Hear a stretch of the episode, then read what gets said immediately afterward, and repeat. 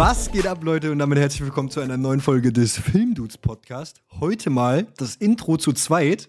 Hallo auch von mir. Ja, moin, moin. Ähm, ja, zu zweit, einfach aus dem Grund, weil es ein kleines Announcement gibt. Und zwar ähm, haben wir unsere Technik ein bisschen aufgestockt. Vielleicht hört der ein oder andere es schon.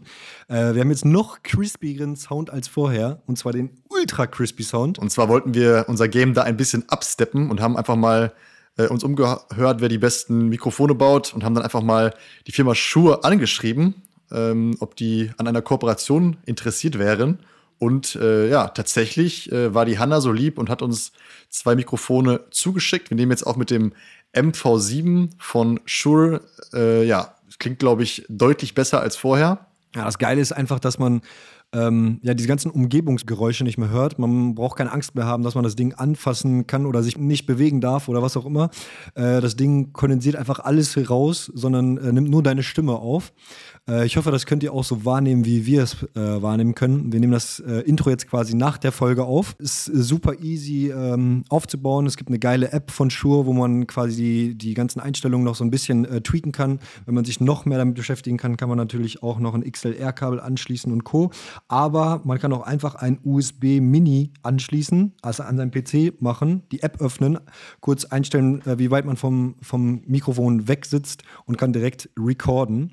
Auf jeden Fall sehr geil. Genau, man braucht kein, man braucht kein Soundingenieur sein, man kann einfach dann über die App schon echt sehr, sehr viel einstellen, schon Kompressor draufknallen und so. Also es ist wirklich geil gemacht und äh, man kann es ja mal googeln, MV7, ähm, das ist angelehnt an diesem SM7B von Shure, das ist so ein ganz legendäres Mikrofon, mit dem schon sehr viele Künstler ihre Songs aufgenommen haben, ja, ich glaube, ist selbstredend. Wir haben äh, nicht nur ein neues Mikrofon und geilen Sound für euch, und zwar auch einen neuen Gast am Start, welcher kein anderer ist als Johannes Höhn, aka Pangea, ähm, wie er sich so in, in den, äh, auf Instagram und Co. nennt, unter seinem äh, Künstlerpseudonym, wo er auch ziemlich geilen Scheiß produziert. Darüber möchten wir mit ihm sprechen, äh, da er auch der Gründer von äh, den äh, German Romers ist. German Romers ist äh, das größte Fotografenkollektiv von Landschaftsbildern in Deutschland mit einer ziemlich großen Community auch auf Instagram und Co. Darüber sprechen wir mit ihm, ähm, über die ersten Jobs, wie man das Ganze quasi äh, auch nutzen kann, um äh, gegenseitig voneinander zu partizipieren und wie die Jungs dann den Schritt geschafft haben, äh, daraus ein Business zu machen. Aber Johannes ist nicht nur für Landschaftsfotografie äh, bekannt, sondern er ist auch noch bekannt für seine populären Pangea-Loops. Das sind so ja, Stop-Motion-Videos oder Cinemagraphs. Kann man sich mal bei Instagram angucken. Teilweise äh, sehr, sehr verrückte Beiträge, wo man stundenlang dran sitzt. Ähm, wir haben ja auch schon hier und da mal ein Stop-Motion-Video gemacht und darüber reden wir auch mit Johannes. Ähm, ja, wie er damals darauf gekommen ist und wie er generell immer auf diese crazy Ideen kommt. Ähm, ja, sicherlich auch mega spannend für Leute, äh, die sich für den Bereich interessieren. Genau, und vor allen Dingen aber auch für Leute, die, die gerade starten, einfach mal von jemandem zu hören, der schon äh, echt lange im Business ist. Ich meine, 2004 damit angefangen. Ähm, äh, mit Fotos, äh, Fotografie und äh, zu hören, was er so darüber denkt, was man so in seinem Werkzeugkasten haben sollte und was nicht. Genug dazu zieht euch auf jeden Fall mal die Folge rein. Wir freuen uns natürlich immer über Feedback und äh, gute Bewertungen, da wo man äh, Bewertungen dalassen kann. Und an der Stelle eigentlich auch nochmal äh, ein fettes Dankeschön an diese Community, die sich hier mittlerweile ein bisschen aufgebaut hat. Äh, wir sehen die Zahlen immer bei allen Folgen immer weiter steigen. Äh, kann man eigentlich nicht oft genug sagen. Ähm, danke, danke für jeden, der es teilt und äh, uns immer ja, fast jede Woche ja, zuhört. Mega gut. Äh, wie wir hier ein bisschen rumbabbeln. Viel Spaß und viel Spaß mit diesem crispy Sound.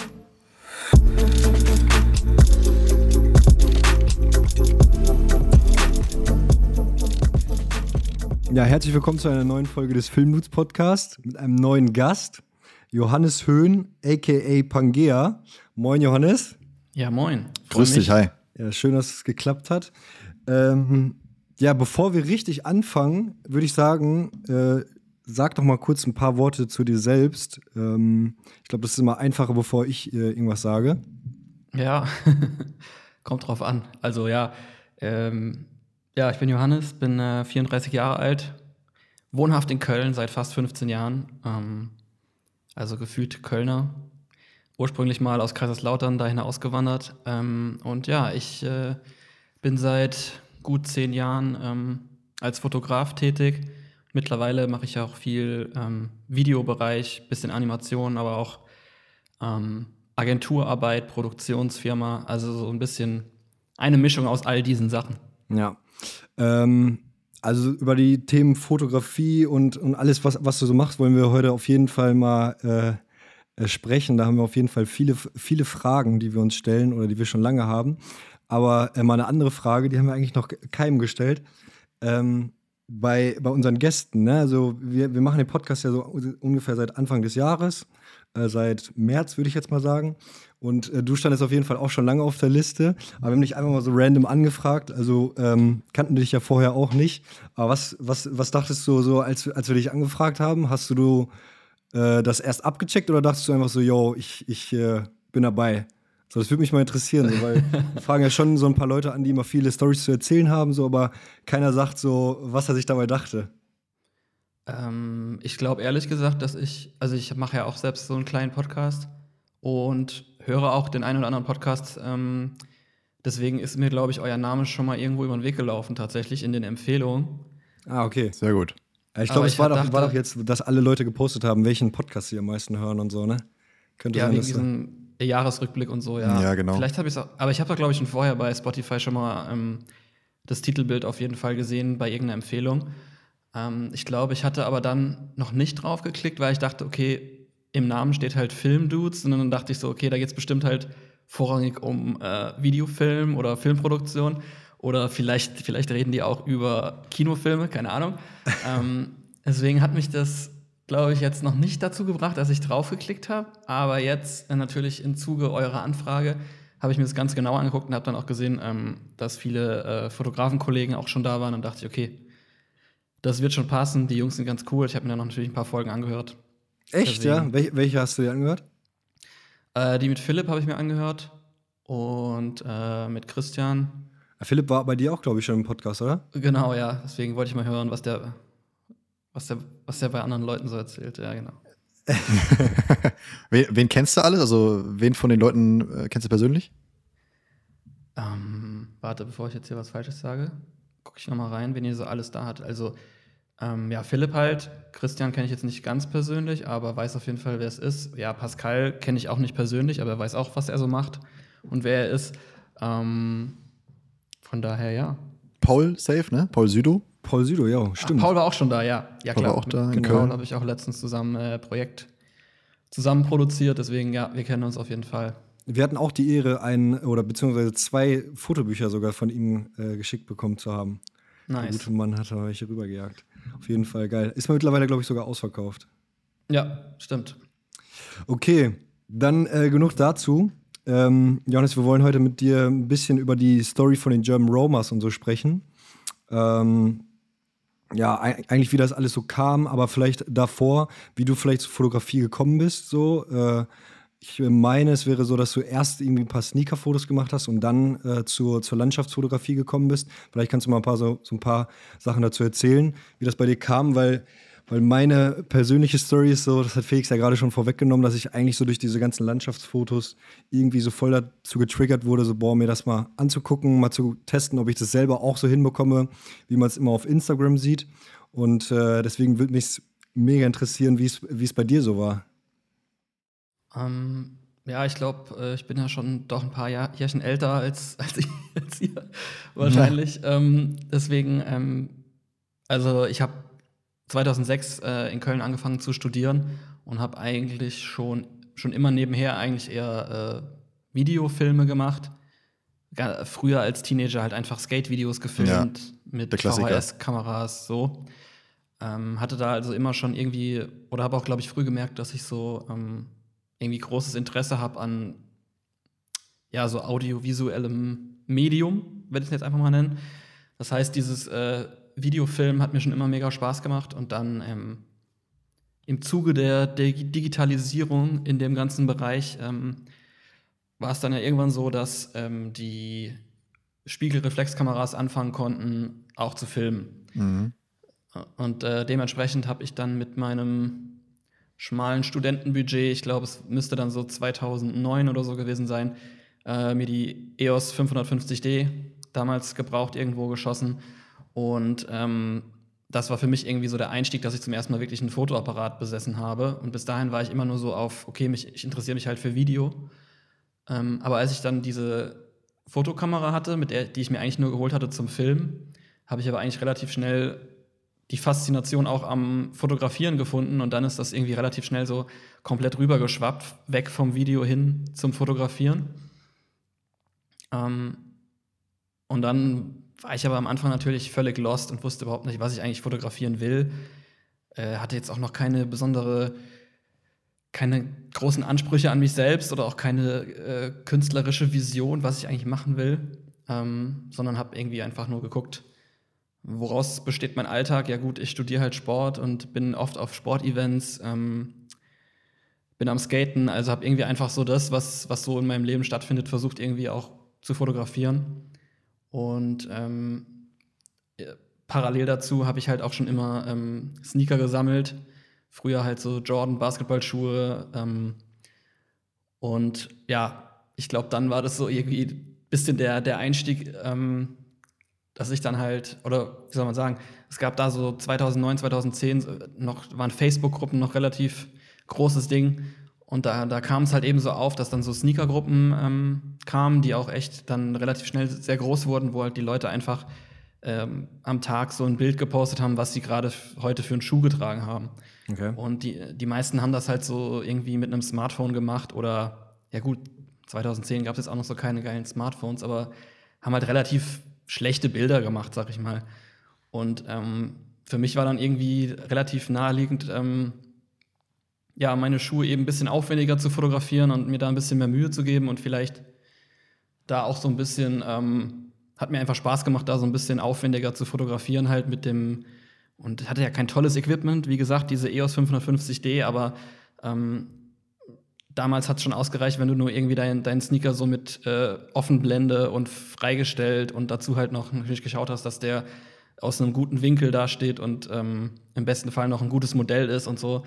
Ähm, ja, und keine Ahnung, das war irgendwie so das, äh, wo ich dann irgendwie auch, oder weswegen ich überhaupt mich so ein bisschen mehr da reingefuchst habe und überhaupt überlegt habe oder geschaut habe, wie man fotografiert, was es da für Einstellungsmöglichkeiten gibt. So ging das dann irgendwie los. Ähm, ja, früher war das ja natürlich auch noch was ganz anderes, ne? Also mittlerweile hat ja fast jeder so eine, so eine Spiegelreflex oder spiegellose Kamera und ja. äh, macht ein paar coole Fotos und mit einer Offenblende kriegt das so gefühlt jeder hin. Äh, aber damals war das ja voll das Ding, ne? Also heutzutage auf Instagram hat ja jeder ja, ja, am Start. So. Deswegen, also. Kann ich mir gut vorstellen, dass es durch die Decke gegangen, gegangen ist. Ja, so ein, wie gesagt, knapp zehn Jahre her bestimmt. Ähm, hört sich jetzt nicht so viel an, aber ich glaube, äh, für Leute, die damals schon so ein bisschen ähm, da aktiv waren, so, das war eine ganz komplett andere Zeit. Es gab noch kein Instagram und so, das war irgendwie alles, alles noch ein bisschen ähm, ja, da konntest du halt sozusagen noch jemanden vom Hocker hauen, wenn du so ein äh, offenblendiges Bild von einem Schuh im Internet hochgeladen hast. Aber ähm, keine Ahnung, für mich war das irgendwie so der Einstieg zu sagen, äh, ich befasse mich mehr mit der Fotografie und habe dann irgendwie ja eins zum anderen ähm, dann auch 2013 mein Studium abgeschlossen, also Diplom-Sportwissenschaftler bin ich eigentlich.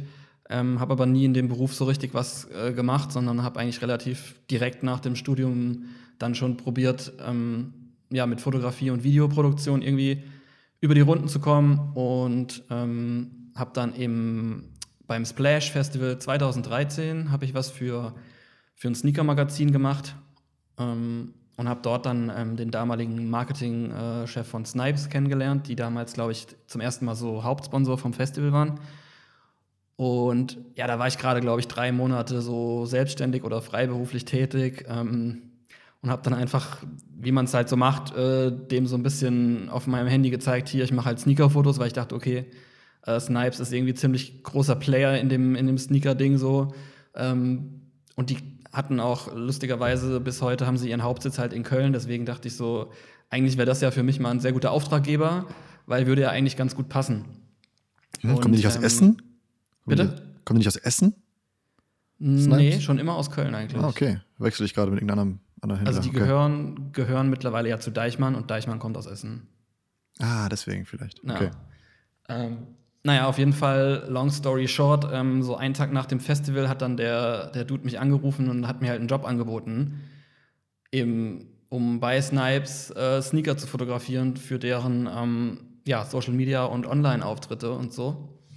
Und das war damals ähm, ja für mich natürlich ein Jackpot so, weil, wie gesagt, ich habe nicht so recht gewusst, wohin es mit mir geht und ähm, was ich eigentlich machen will, aber das war für mich irgendwie so, ich hatte auch noch nicht das Selbstbewusstsein zu sagen, also ich war zwar faktisch selbstständig, freiberuflich tätig, aber ich glaube, ich hätte das jetzt auch auf dem Level nicht lange durchgehalten. So, ich hätte dann wahrscheinlich irgendwann doch eher vielleicht mir eine Festanstellung gesucht ähm, oder irgendwie versucht, in einer Marketingagentur mit Sport irgendwas zu machen.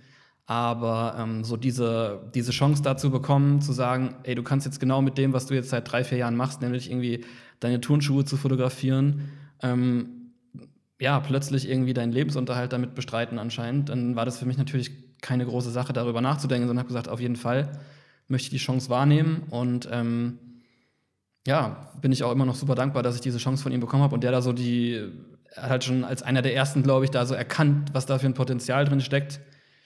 Auch für eben Sneaker-Stores und, und, und, und Brands, Shops ähm, oder wie wichtig es sein würde, auch äh, in dem Bereich halt sehr hochwertiges Bildmaterial ähm, liefern zu können. Und ähm, dementsprechend ähm, bin ich dann ja Mitte 13 da eingestiegen habe es am Anfang alles komplett alleine gemacht und es war auch äh, am Anfang super chaotisch, also weil auch innerhalb von so einem großen Unternehmen ist auch war eine ganz neue Art von Stelle. Bisher hatten die nur ihre Produkte halt im Studio fotografiert und dann plötzlich hieß es so, okay, jetzt ist hier einer, der, der nimmt die Ware halt mit nach draußen und macht da irgendwas mit und ähm, der macht das schon, vertraut dem mal so. Ähm, war natürlich für mich auch irgendwie total abenteuerlich, weil ich ja auch noch nie so in so Strukturen gearbeitet habe und auch ähm, oft mal auch jetzt noch nicht so die Erfahrung hatte, dann vielleicht das, was ich im Kopf hatte, so mit so einem Schuh dann genau umzusetzen. Aber ähm, ich hatte da natürlich auch komplette Freiheit und konnte einfach ausprobieren und machen. Und ähm, war auf jeden Fall echt cool. Und ich war am Ende dann dreieinhalb Jahre da, habe aber schon, schon von Beginn an immer nur 20 Stunden die Woche gemacht, weil ich irgendwie schon immer so unterbewusst ähm, gespürt habe, dass ich halt nicht so Fulltime Hamsterradmäßig mich da reinbegeben will, sondern ich brauche halt irgendwie noch nebenher muss ich mir irgendwie noch Freiheiten halten. Um, Zwar zwei, ja. zwei, sorry, dass ich unterbreche, 2013 ja, schon? Ja, genau. Okay. Als 2015, ich glaube, ich hatte eben noch mal auf der Website, 2015 hattest du schon German Romers gegründet, oder? Ja, das du, stimmt. Du hattest es gegründet, oder? Du warst der, derjenige, der Genau, also ich habe das so ein bisschen initiiert und mir auch den Namen damals überlegt. Ähm, von daher kann man jetzt, wenn man jetzt einen Gründer nennen wollen würde, dann wäre ich das, aber im Endeffekt haben, ja, habe ich ja dann einfach rumgefragt, wer, wer von den Leuten dabei sein will. Ähm, okay. Aber die Idee und der Name kam von mir, ja, das stimmt. Okay, um, um mal kurz, kurz, kurz zu sagen, was äh, German Romers ist, ist ja das, ja, ein Fotokollektiv äh, von, von, ich glaube, 16 Leute sind es oder so, die äh, ja, ja Landschaftsfotos und, und so machen, oder? Oder genau, sind mittlerweile ähm, nicht mehr so viele? Äh, wir sind zwölf aktuell, genau. Okay. Ähm, zu Beginn waren es, ich habe selbst den Überblick verloren, ich glaube, es waren mal 13, dann mal zeitweise 11, dann 14. Also es ist auch so, dass es am Anfang, wie gesagt, ist jetzt auch über fünf Jahre her, ähm, um da jetzt vielleicht noch kurz den Step von äh, 2013 und ich fotografiere Sneaker zu, zu ich gründe ein Landschaftsfotografen-Kollektiv zu schlagen. Ähm, ich habe dann halt neben diesem Sneaker-Ding, ähm, ja, war ich dann, ist ja Instagram auch immer wichtiger geworden und gewachsen. Und ich hatte da auch frühzeitig meinen Account und habe da auch meine Sneaker-Shots geteilt und so. Ähm, oder habe dann ja auch zeitweise ähm, auch viel dann so mit Streetwear, also auch Klamotten und Models und so gemacht. Ähm, und da hat man einfach natürlich auch rumexperimentiert. Und ähm, ich habe dann selbst durch die App eigentlich ähm, auch zur Landschaftsfotografie gefunden. Vorher hat es für mich irgendwie überhaupt keine Rolle gespielt. Ich habe da auch so eigentlich nie dran gedacht, dass das was sein könnte, was, mich, was mir irgendwie Spaß macht, glaube ich. Ähm, aber habe dann durch, äh, insbesondere durch Firsty, Dylan First heißt ja, der, ein Fotograf aus Amerika, ähm, da Pacific Northwest, also so ja, ja. Äh, Seattle, die Ecke. Ähm, seine Bilder habe ich eigentlich komplett vom Hocker gehauen damals. Und also der Fotograf hat halt damals schon so, ähm, ja, in dem mittlerweile komplett überstrapazierten, ich nenne es mal Instagram-Landschaftslook, also so äh, Nebel, Wald, Moos, matte ja, fotografiert der Bildbearbeitung. immer noch so?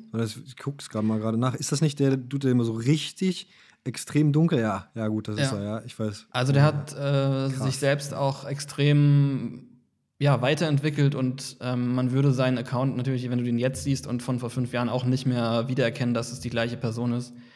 Ähm, aber damals war das halt so für mich irgendwie eine absolut neue Welt, die sich da eröffnet hat, ähm, die ich ja auch durch Instagram dann entdeckt habe. Und dann habe ich einfach nur gedacht, ähm, ey, irgendwie hab, muss ich jetzt auch mal raus in so einen nebligen Wald und einfach mal Bilder machen. Das sieht irgendwie total geil aus. Und ähm, habe dann damals schon mit dem Hannes Becker mich connected, der so mit der größte Landscape-Fotograf äh, bei Instagram so aus Deutschland ist, sag ich mal. Ähm, der war damals schon, glaube ich, bei knapp 100.000 Abonnenten, was damals sehr exorbitant viel war, muss man sagen. Ähm, aber der war dann auch so voll unkompliziert und gemeint, ja, lass treffen. Und äh, wir haben uns dann einfach morgens mal verabredet und haben uns dann, glaube ich, in Koblenz am Bahnhof getroffen oder er hat mich dann da eingesammelt. Und dann sind wir irgendwie äh, da in die Moselregion gefahren, zur Burg Elz, also so ein klassischer Spot eigentlich heutzutage. Ähm, und haben einfach mal so drauf los fotografiert. Und ähm, dementsprechend, das war dann so Ende 2014. Das waren dann so meine ersten Ausflüge in die, in die Natur, will ich sagen, zum Fotografieren. Ähm, und ich glaube, dann ging es relativ schnell, dass man natürlich dann, wie man es heute, glaube ich, auch macht, wenn man Leute trifft, sich natürlich unterhält und austauscht und sagt, hey, äh, kennst du den und den? Kennst, hast du das schon gesehen? Der macht auch hier, guck mal, der kommt aus, äh, weiß ich nicht, aus Bayern und macht hier so krasse Alpenbilder und so.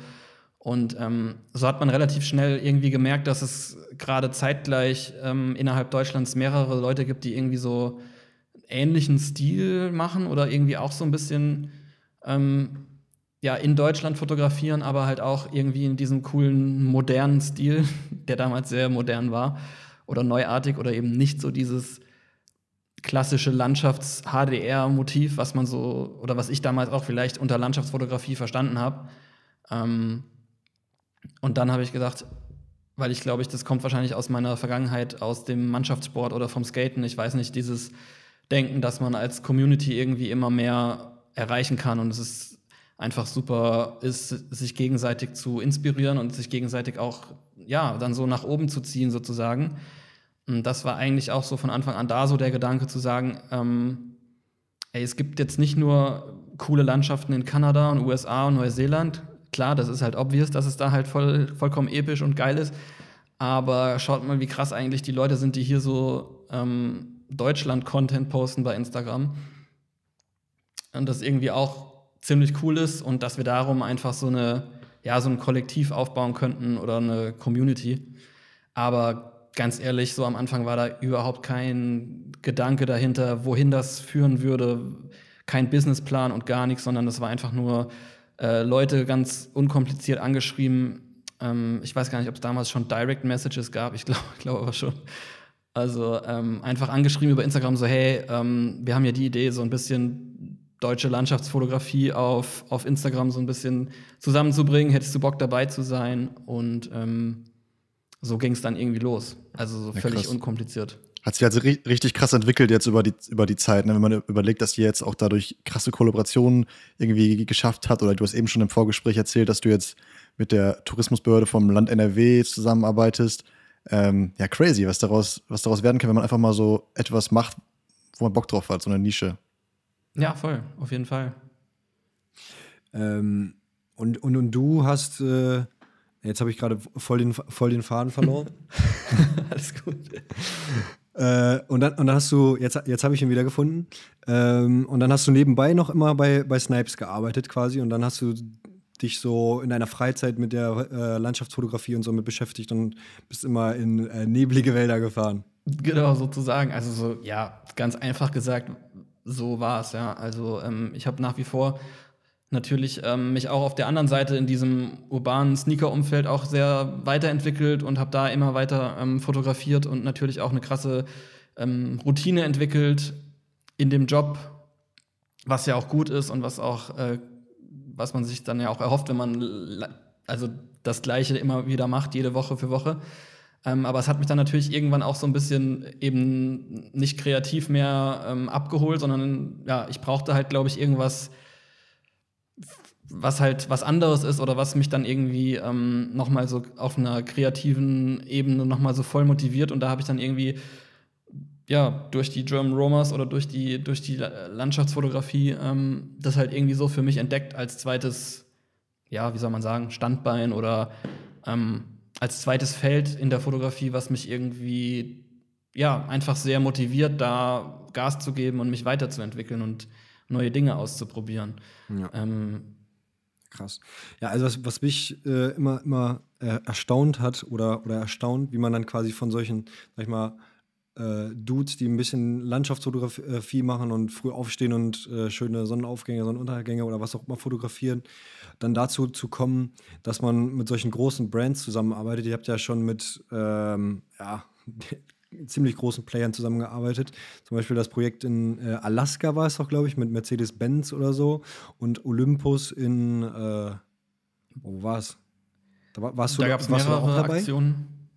Äh, ich Olympus war einmal im, im, ba im, Balkan waren wir da. Das war auch ziemlich mh. cool. Ja, Balkan ja, und oh, die anderen Jungs, da wo, die da, wo Hannes äh, so extrem äh, Ja, genau, krank das war in Süd Südamerika waren sie da. Ja, genau. Ja. Ich, weiß, ich, war, ich war damals äh, bei euch auf dieser, äh, ja, wie, wie nennt man das? Vernissage, was auch Ach, immer, geil. in Köln. Okay. Nice. In diesem ja. Äh, Dings da. Wie heißt Im Great Life, ja. Ja, genau, richtig. Und da hattet ihr ja irgendwie so einen Vortrag dazu gehalten oder so.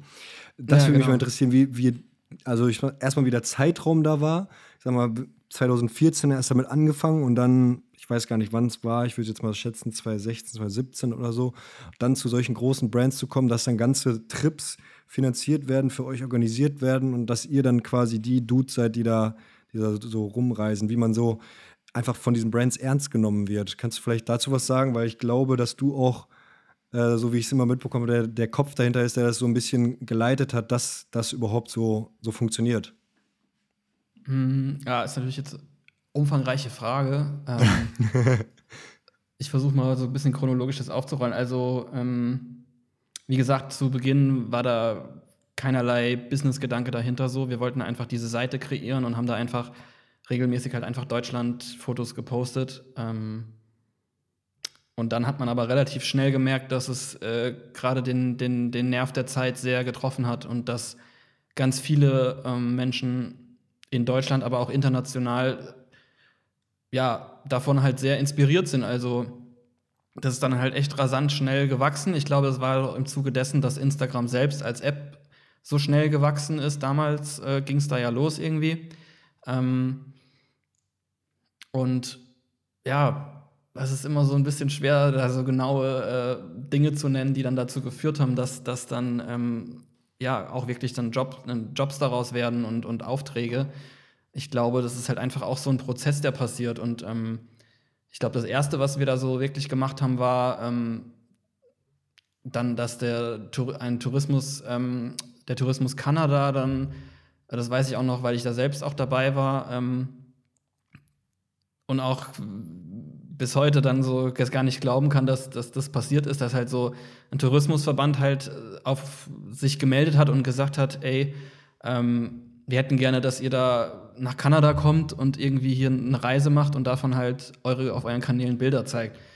Und, ähm, das war der ähm, erste Job sozusagen. Das war mein erster, wie soll man sagen, äh, Fotografen-Influencer-Job oder Influencer sagt man ja nicht gerne, sage ich auch nicht gerne, aber ähm, ja, im Endeffekt wollten die halt, dass wir kommen und äh, Bilder machen und natürlich bei uns auf den Kanälen dann quasi zeigen. Krass. Also, ähm, da steigt man schon mal hoch ein, ey. Kanada, ja. Ja, ja, das war auch so. ähm, Krass. Also ich habe das dann ähm, tatsächlich auch mit Hannes gemacht. Das war dann äh, im Juli 2015.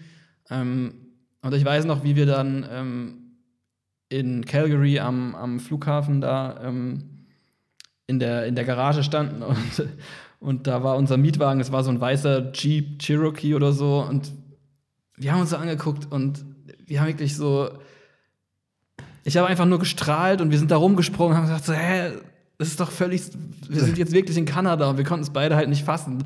Es war einfach so, so ein krasses äh, Glücksgefühl, wo wir gedacht haben, so, ey, ist doch völlig surreal, dass wir jetzt wegen dieser App und weil wir halt irgendwie ähm, ein paar Bilder machen, jetzt hier stehen und das, das erleben dürfen und hier jetzt wirklich sind, in diesem Land, von dem man so geträumt hat. Ich meine, Und dass es dann auch so schnell passiert, sowas, es war halt völlig surreal irgendwie. Ähm, aber das war, glaube ich, auch was, äh, was dann dazu geführt hat, dass man natürlich dann auch gemerkt hat, okay, ähm, vielleicht ist es ein Weg, den man weiter verfolgen sollte. Und ähm, also klar hat man es ganz deutlich gemerkt, dass es ein Weg ist, den man verfolgen sollte, weil wie geil ist das, wenn du das, was du liebst, machen kannst und dann am Ende irgendwie auch noch ähm, ja, damit deinen Lebensunterhalt bestreiten kannst. Also eigentlich das, wo ich schon 2013 dachte, okay, ich kann jetzt Sneaker fotografieren und davon leben, ist ja irgendwie mega. Ähm, dann irgendwann ein paar Jahre später so mit diesem anderen, was einem so am Herzen liegt, ähm, in der Fotografie dann da zu sehen, okay, das kann auch funktionieren.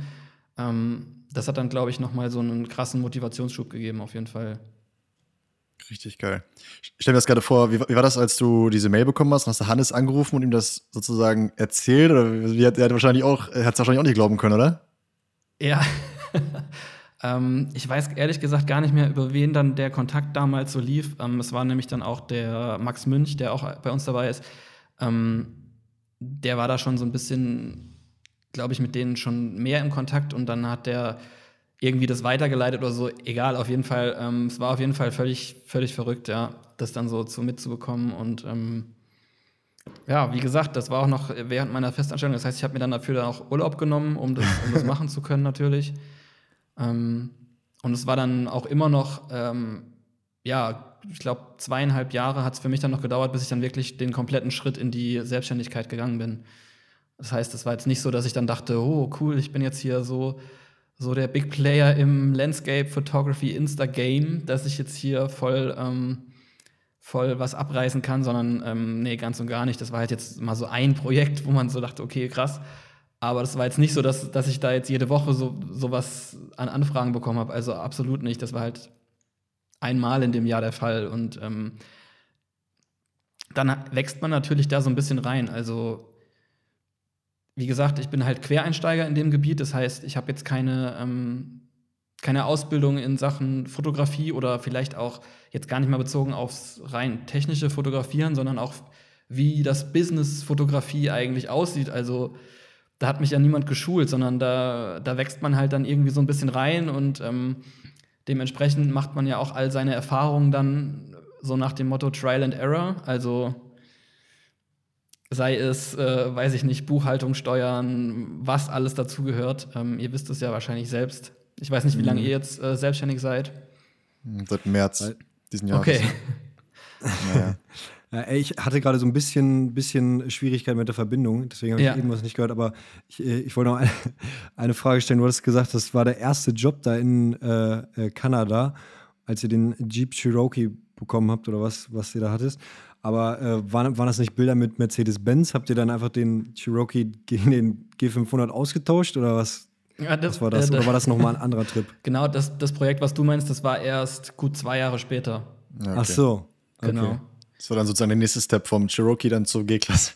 ja, ja, das äh, war tatsächlich eins der krassesten Projekte, die wir überhaupt so gemacht haben und auch seitdem, glaube ich, nicht mehr so in dem Umfang ähm, wirklich was ähm, gemacht wurde, weil es einfach auch ähm, von der Logistik her ein unfassbarer Aufwand gewesen ist, zwei äh, G-Klassen dahin zu bekommen, wo wir rumgefahren sind. Also, das, wir die waren ja aus Deutschland, oder was? Nee, die kamen, die waren schon kanadische Fahrzeuge, aber ähm, also wir nochmal kurz zur Erklärung, wir sind halt im Yukon, also nord, ganz nordwestlich in Kanada. Äh, wollten wir starten und dann einen Roadtrip machen über die Landesgrenze nach Alaska. Ähm, aber im ganzen Yukon gibt es halt keine G-Klasse Pressefahrzeuge. ähm, und dementsprechend hatten die, also ich habe das ja auch nur am Rande mitbekommen, weil das natürlich eine große äh, Agentur von Mercedes quasi alles organisiert hat. Aber die haben auf jeden Fall dann ähm, diese zwei G-Klassen erstmal auf dem Zug von der Ostküste Kanadas da irgendwie nach Vancouver bringen müssen. Ähm, und dann haben sie die Autos von Vancouver in den Yukon gefahren, was auch schon, keine Ahnung, 1600 Kilometer oder keine Ahnung wie viel. So, und dann waren die erstmal an dem Ort, wo wir quasi gestartet sind. Ähm, die haben dann das natürlich so ein bisschen versucht, noch was das Beste draus zu machen und haben dann von diesem Stück von Vancouver bis, na, bis nach Whitehorse im Yukon ähm, haben sie auch schon so einen Wochen Roadtrip rausgemacht und da war, vielleicht kennt ihr den auch, Alan Palander, sagt euch Klar. der was? Äh, Ellen hat dann quasi für uns äh, die G-Klassen da hochgefahren. auch ganz witzig. Geil, Alter. Perfekt.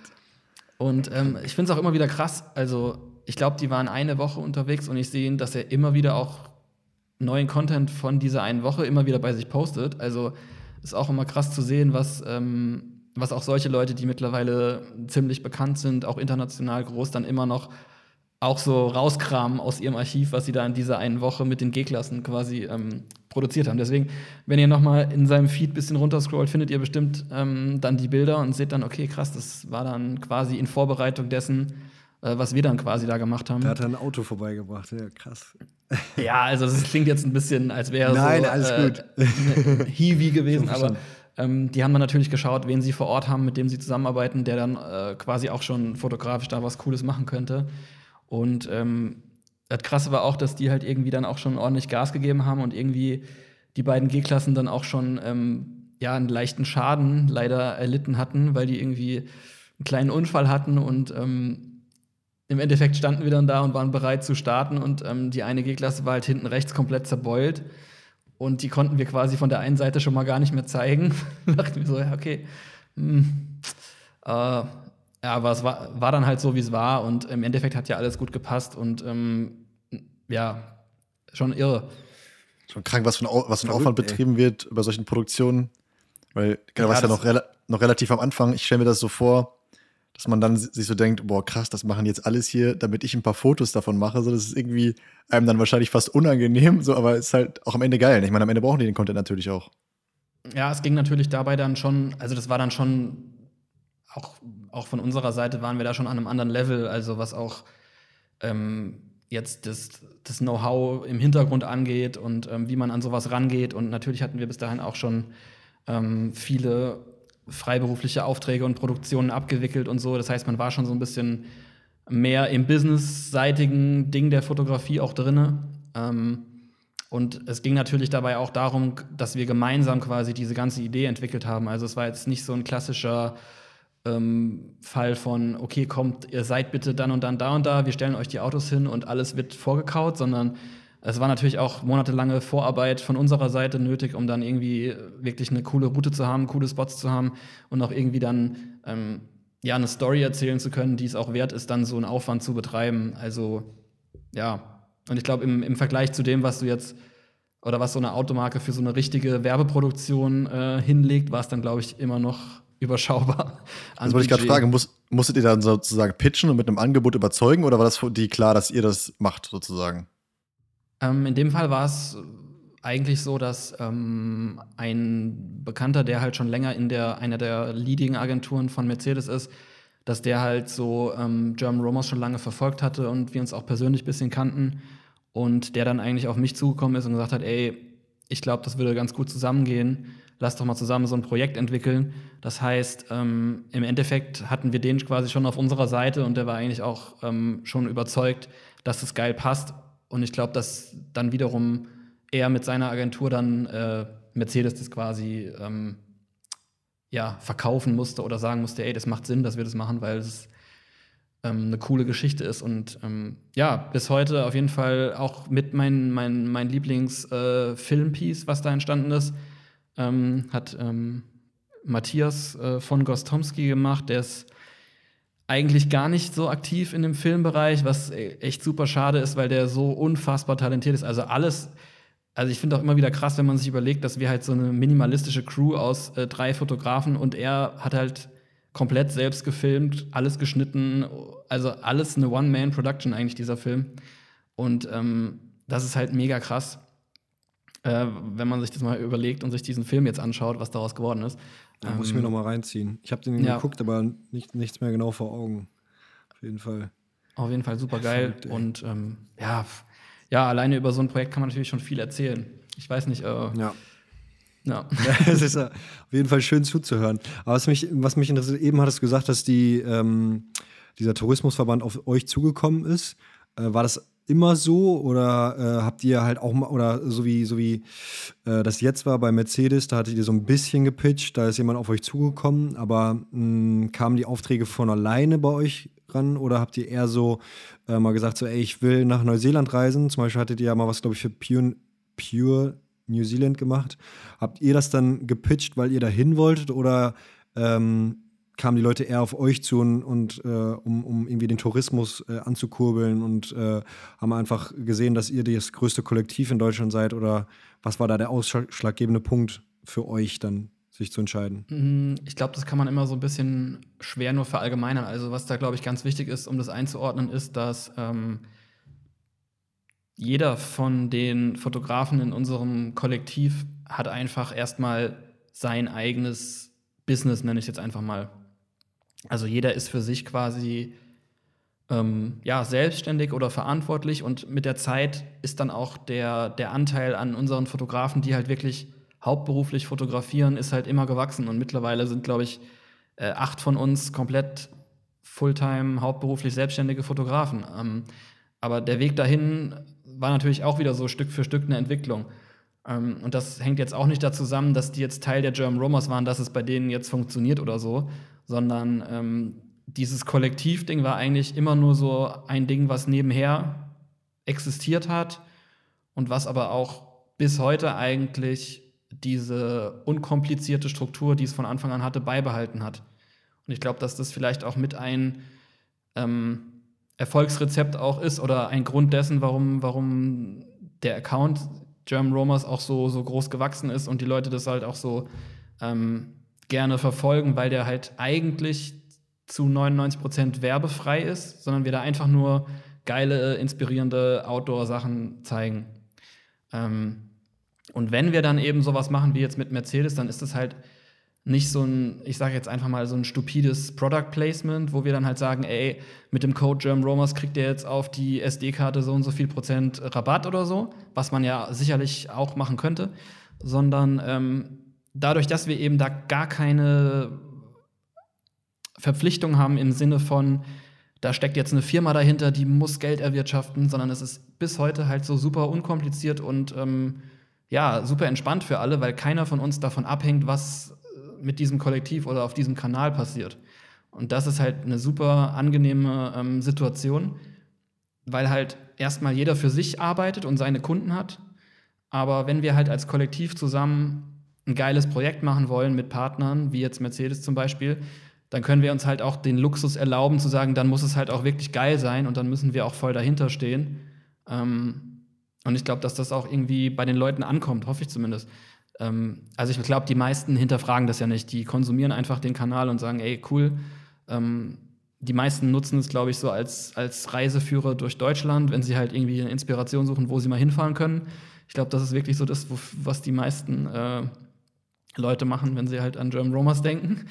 Aber ähm, für uns war halt schon immer wichtig zu sagen, wir sind halt nicht der Tourismusverband von Deutschland und ähm, unsere Zielsetzung ist auch nicht irgendwie möglichst viele Touristen nach Deutschland zu holen, sondern unsere Zielsetzung war schon immer zu sagen, wir wollen eigentlich, bei uns steht immer die Fotografie an erster Stelle und wir wollen eigentlich den Leuten zeigen, ähm, dass sie rausgehen können, kreativ werden können ähm, und auch eben ja im eigenen Land vor der eigenen Haustür eben geile Sachen ähm, erleben und auch ja produzieren können im Sinne von, du kannst hier geile Fotos kreieren.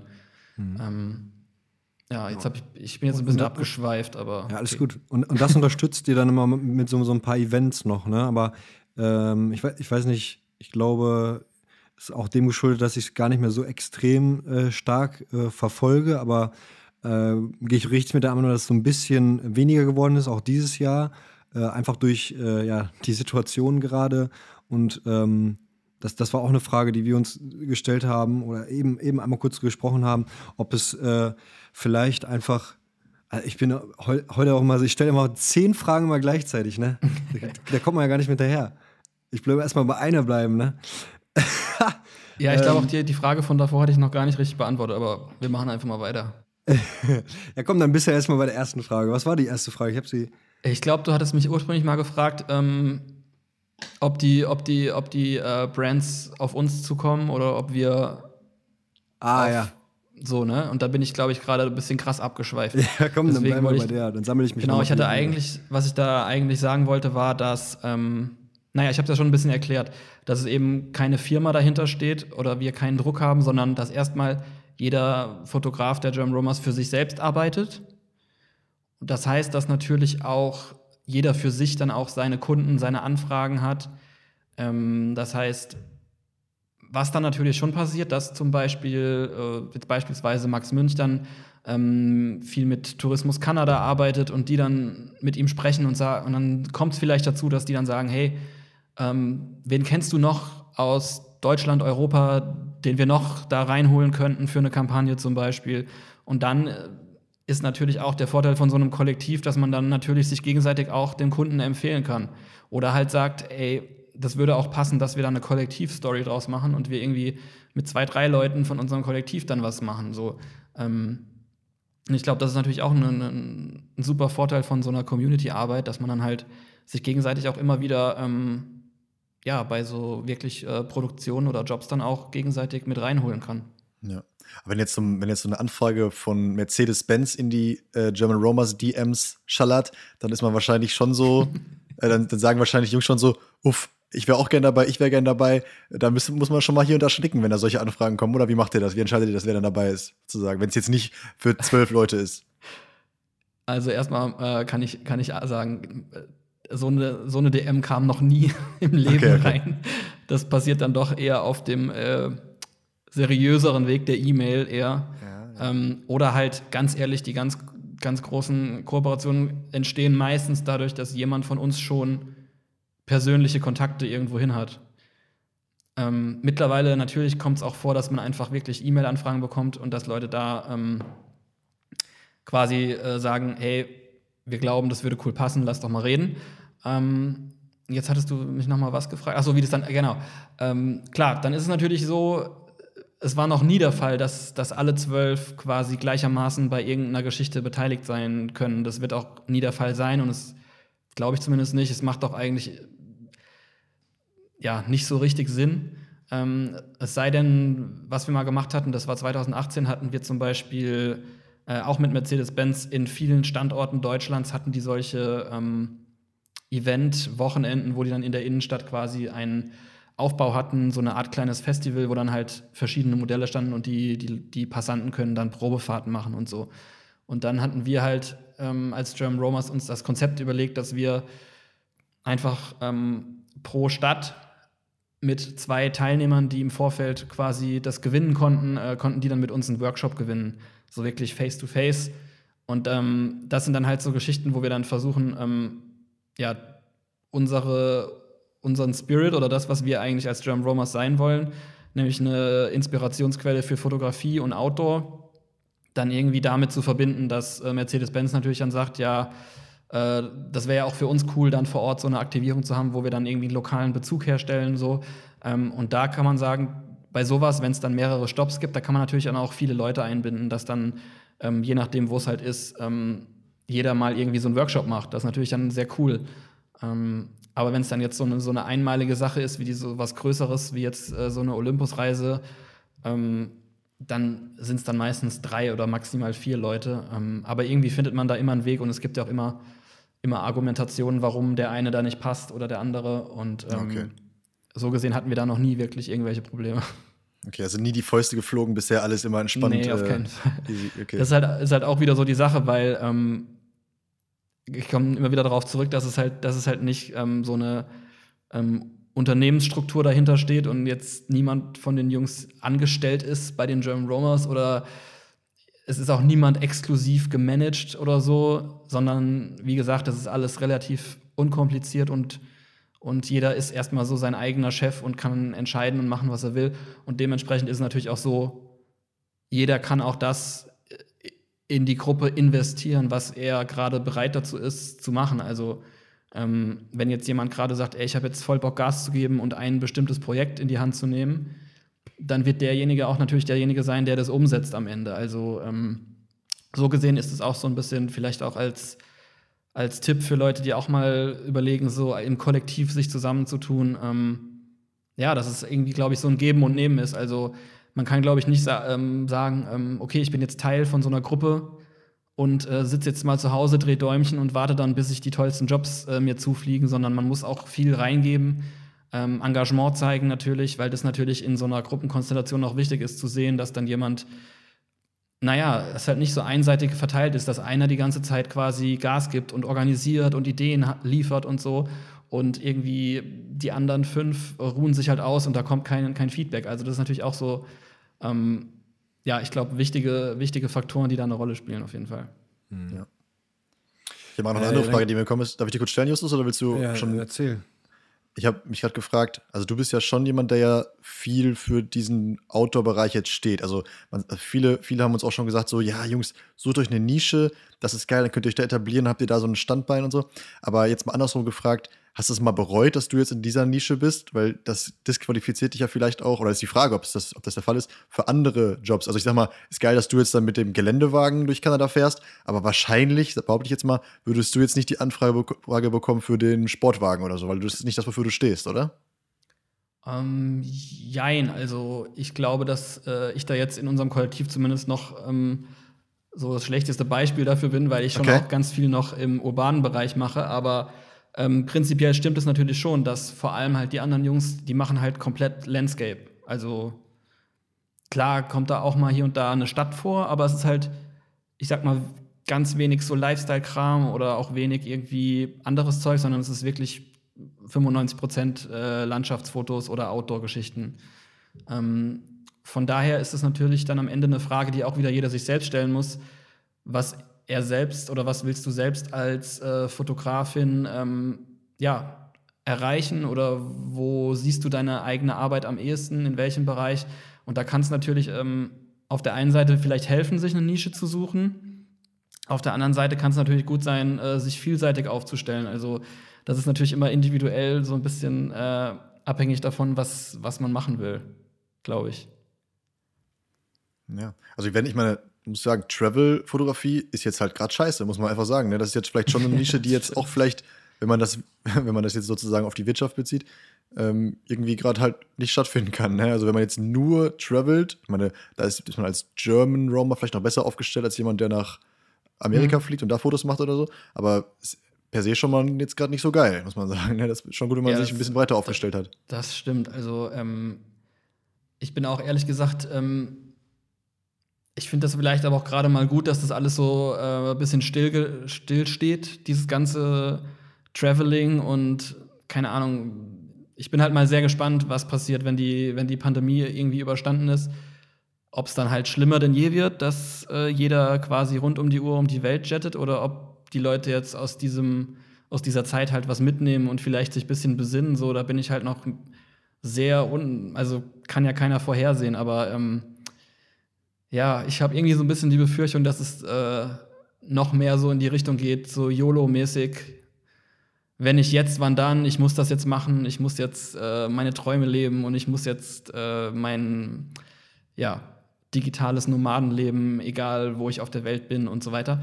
Aber das ähm, war jetzt gar nicht unbedingt deine Frage direkt, aber ich glaube, dass, dass äh, ja, Fotografen oder auch so Travel-Blogger, die vielleicht darauf ihr Geschäftsmodell natürlich äh, primär stützen, die haben wahrscheinlich aktuell Probleme, ja, das stimmt.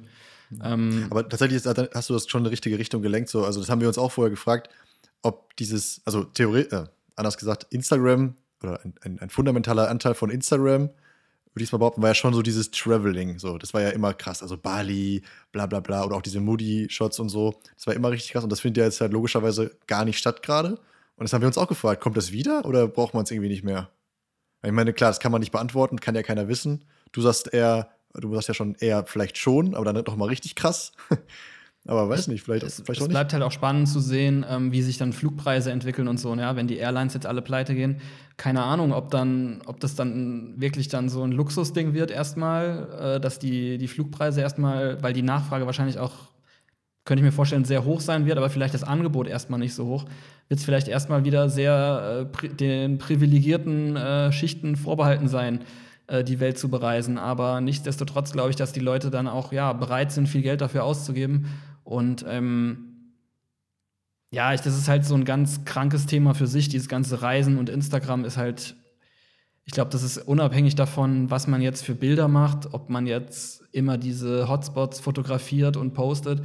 Ich glaube, ähm, auf einer ganz größeren Skala hat es solche enormen kranken Auswirkungen, die keiner von uns so richtig auf dem Schirm hat, weil es wirklich komplett verrückt ist. Also es sind ja nicht alles dann Fotografen, die dann ins Flugzeug steigen und reisen, sondern es sind vor allem ganz normale Leute, die halt diese spektakulären Bilder sehen von der ganzen Welt und dann sagen, da will ich hin.